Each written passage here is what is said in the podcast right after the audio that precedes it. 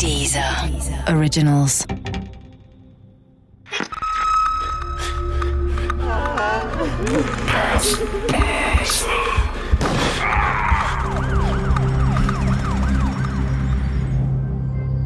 Der Ofenmörder Teil 3 Hans-Jörg Stoll und Mike Schiller hatten ihren ersten Menschen getötet. Aber es sollte nicht der letzte sein. Der Gedanke, dass sich unsere Wege 1995 auf so grausame Weise kreuzten, ohne dass ich davon wusste, lässt mich heute noch erschauern. Ich habe in der Vergangenheit oft an Panjab Mahali gedacht. Ein junger Mann, der voller Hoffnung nach Deutschland kam, um hier ein besseres Leben zu führen, wurde brutal zu Tode gewürgt. Nur weil er sich in eine junge Frau verliebt hatte. Bevor Hans-Jörg Stoll ihn umbrachte, soll er den gefesselten Panjab mit glühenden Zigaretten gefoltert haben. Ich mag mir das und Panjabs Todesangst kaum vorstellen. Warum ging Hans-Jörg derart grausam mit dem Asylbewerber um? Professor Borwin Bandelow konnte mir diese Frage beantworten. Das ist eigentlich typisch für Menschen mit antisozialen Persönlichkeitsstörungen, dass sie es gut finden, wenn sie das Opfer um Gnade winseln hören. Sie möchten, dass jemand am Boden liegt und fleht, dass sein Leben erhalten bleibt. Und das turnt diese Täter an, da empfinden sie Spaß dabei. Es reicht ihnen also nicht nur, ihn zu töten, um die Straftat zu vertuschen, sondern auch aus Lust am Foltern. Damals, 1995, wusste ich von all dem nichts. Punjab war zwar verschwunden, aber es gab noch das Recht auf Hoffnung, dass ihm nichts geschehen war. Mein freiwilliges soziales Jahr ging dem Ende zu. Kurze Zeit später begann ich eine Ausbildung zur Krankenschwester in einem Bremer Krankenhaus. Einmal wurden unserem Krankenhaus von einer dubiosen Handelsfirma tausende Handtücher zu einem angeblichen Freundschaftspreis angeboten. Ich hatte mit dem Deal nichts zu tun, gehörte aber einem Team an, das die Qualität der Probehandtücher prüfen sollte. Das Ergebnis war nicht überraschend. Die Handtücher waren allesamt fehlerhafte Ware aus einer aussortierten türkischen Produktion. Die Geschäftsführer der dubiosen Handelsfirma waren Hans-Jörg Stoll und Mike Schiller. Natürlich ging das Krankenhaus nicht auf den Deal ein. Trotzdem hatten sich unsere Wege ein weiteres Mal gekreuzt, wenn auch nicht so dramatisch wie im Fall von Panjab Mahali. Mit dem Verkauf von kaputten Handtüchern lässt sich ein Leben im Luxus kaum realisieren. Das wurde Stoll und Schiller sicher schnell klar. Und deshalb schmiedeten sie einen perfiden anderen Plan. Im Mittelpunkt dieses Plans sollte ein Mann namens Rüdiger Klimaschewski stehen. Den hatten sie bei ihren geschäftlichen Unternehmungen kennengelernt. Sie machten ihm vor, dass er mit ihnen ans ganz große Geld kommen würde. In Wahrheit aber wollten sie über ihn ans ganz große Geld kommen, wie Axel Petermann weiß. Rüdiger Klimaschewski war ein gescheiterter Mann. Er versuchte auf viele Arten an Geld heranzukommen. Er war auch im Kaufmännischen tätig. Das war das Einzige, was er eigentlich konnte. Er war Vertreter, Handlungsreisender und so ganz legal waren seine Geschäfte eigentlich nie gewesen oder häufig nicht gewesen. Und er geriet an die beiden und war doch angetan von deren Geschäftsideen, die sie hatten.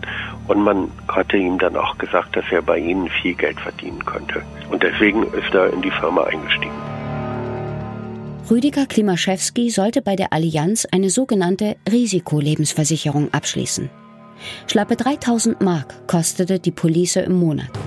Dafür sollten im Fall von Klimaschewskis Tod 2,4 Millionen ausbezahlt werden. Als Begünstigter fungierte Hans-Jörg Stoll. Er und Mike Schiller überzeugten Klimaschewski davon, dass sie seinen Tod nur inszenieren und das Geld aus der Lebensversicherung anschließend teilen würden. Am 1. Januar 1996 beantragte Rüdiger Klimaschewski die Police. Am 4. März desselben Jahres wurde die Lebensversicherung wirksam. Drei Tage später wurde Klimaschewskis Leiche auf einem Parkplatz der Bremer Uni gefunden. Er war mit zwei Kopfschüssen regelrecht exekutiert worden. Ich habe von diesem Mord nur in der Zeitung gelesen. Natürlich ahnte ich nicht, dass mein alter Klassenkamerad Hans-Jörg Stoll damit zu tun hatte. Allerdings geriet er schnell in den Verdacht der Polizei. Immerhin unterhielt er geschäftliche Beziehungen zu Klimaschewski und war Begünstigter einer weniger Tage alten Risikolebensversicherung des Getöteten. Doch Stoll hatte ein hieb- und stichfestes Alibi. Am Tattag war er gemeinsam mit Mike Schiller in einem gemieteten BMW 728i nach Köln gefahren. Dort hatte er eine alte Freundin besucht und die Nacht mit ihr im Hotel verbracht, während Schiller in ihrem Apartment schlief. Anschließend waren die beiden weiter nach Luxemburg gereist, um geschäftliche Dinge zu regeln. Dass der fabrikneue Mietwagen nach der Rückgabe mehr als 600 überzählige Kilometer auf dem Tacho hatte, konnten Stoll und Schiller nicht glaubhaft erklären. Einer von beiden musste in der Tatnacht zurück nach Bremen gefahren sein, um Rüdiger Klimaschewski zu töten. Doch alleine die überzähligen Kilometer und der Anfangsverdacht reichten für eine Mordanklage gegen Stoll und Schiller nicht aus. Wenig später kassierte Hans-Jörg Stoll 190.000 Mark aus der Lebensversicherung von Rüdiger Klimaschewski. Keine 2,4 Millionen wie gedacht, doch zu Teilen war der mörderische Plan aufgegangen. Wie gesagt, ich habe vom Mord an Rüdiger Klimaschewski nur in der Zeitung gelesen. Damals habe ich mich auf meine Abschlussprüfung im Krankenhaus konzentriert. Hans-Jörg Stoll war in weite Ferne gerückt, und doch war er immer noch ganz in meiner Nähe. Ein gutes Jahr nach dem Mord an Rüdiger Klimaschewski kam ein alter Schulkamerad mit seiner späteren Frau zusammen. Sie lernten sich wohl bei der Physiotherapie kennen. Sie war Krankengymnastin und er hatte nach dem Jahre zurückliegenden Fahrradunfall noch immer mit Taubheitsgefühlen im Bein und im Genitalbereich zu kämpfen. Ob die Taubheitsgefühle dazu führten, dass er sich in dieser Zeit zu bizarren SM-Praktiken hingezogen fühlte, kann ich nicht sagen. Da bin ich wahrlich keine Expertin. Aber er lebte diese besondere Variante des Sex aus und gefiel sich in der Rolle des Meisters, der eine neunschwänzige Peitsche schwang und Bestrafungen ausübte, die an die gewalttätigen Erziehungsmethoden seines Vaters erinnerten. Natürlich kann das sein, dass wenn die Züchtigungen durch den Vater wirklich sehr schlimm waren, dass das dazu geführt hat, dass der Stoll später sexuelle Erregung dabei empfand, wenn er andere Personen gezüchtigt hat oder gefesselt oder gequält hat. Aber man muss auch sagen, jemand, der diese antisoziale Persönlichkeitsstörung hat, der hat sowieso häufig ein gestörtes Sexualleben. Dazu gehört eben auch, dass man einfach sich holt, was man kriegen will. Und das heißt, dass man vergewaltigt oder manchmal natürlich auch Spaß daran findet, andere Menschen beim Sex zu quälen.